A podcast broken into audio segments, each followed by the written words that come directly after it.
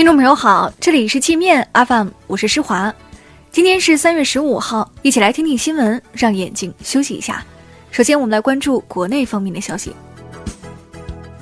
十三届全国人大二次会议闭幕，国务院总理李克强在会后举行的记者会上表示，今年将进行更大规模的减税降费，把增值税和单位社保缴费率降下来，规模将近两万亿元。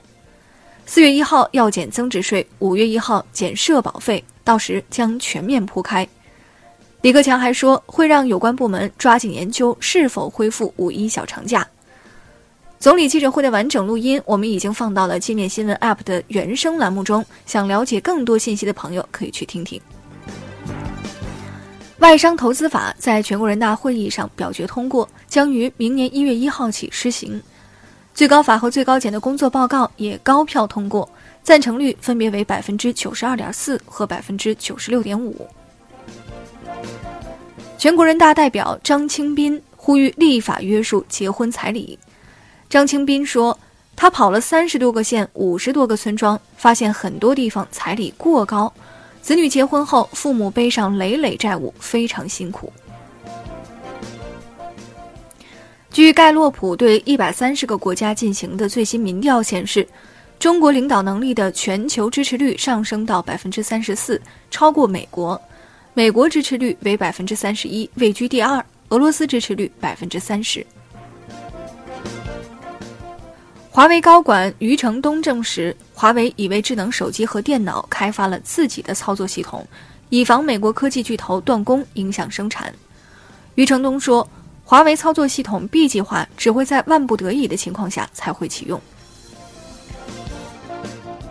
CNN 问华为创始人任正非，孟晚舟被美加联手扣留后，他还敢不敢去美国？任正非说，华为在美国的市场很小，没有事情值得他亲自去。沁源县十四号下午发生一起森林火灾。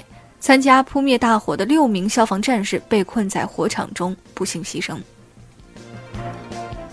四川民办学校成都七中实验学校向学生提供腐烂霉变食品事件，事发地温江区教育局局长、市场监管局副局长被停职检查。在北上广深等大城市受到年轻人追捧的幸运盒子自动售卖机被曝销售“三无”产品。还利用扫码抽大奖等手段诱导消费者购买廉价商品。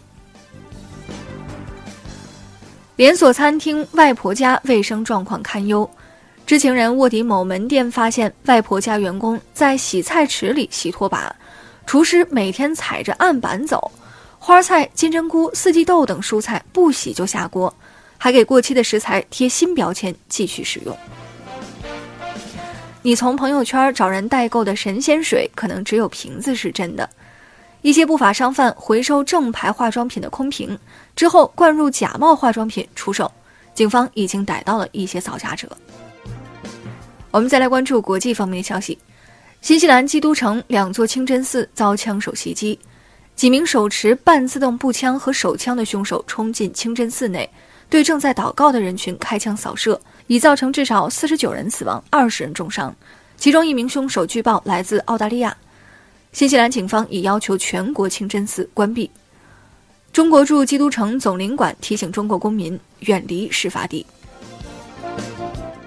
美国参议院以五十九票比四十一票否决了特朗普早前宣布的国家紧急状态令，共有十二名共和党议员倒戈，跟全体民主党议员一起投了赞成票。特朗普随后表示将否决该决议。印尼狮航计划取消价值二百二十亿美元的波音七三七 MAX 订单后，越南、肯尼亚、沙特等多个国家的航司表示要重新考虑波音飞机采购计划。彭博社说，波音七三七 MAX 在全球超过六千亿美元的生意可能要打水漂了。波音七三七 MAX 飞机被全球封杀后。波音公司决定暂停向航空公司交付该型号飞机，但不会停止生产。据美媒报道，美国空姐们曾对美国政府迟迟不下达停飞令表达不满。日本宣布对波音737 MAX 飞机关闭领空。日本没有这些型号的波音飞机。俄罗斯也对 Max 客机关闭了领空。俄罗斯只有两架 Max 客机。朝鲜驻西班牙大使馆在特金越南会晤前遭到一个十人小组抢劫，这些蒙面人带着仿制武器闯入使馆，抢走了一些电脑和手机。西班牙情报部门说，抢匪可能跟美国中情局有关。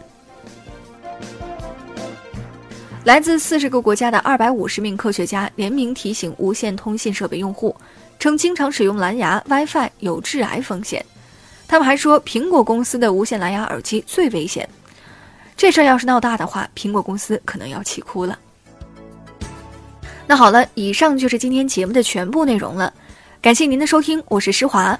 欢迎您下载界面 App，在首页点击试听，找到界面音频，更多精彩内容等着您收听。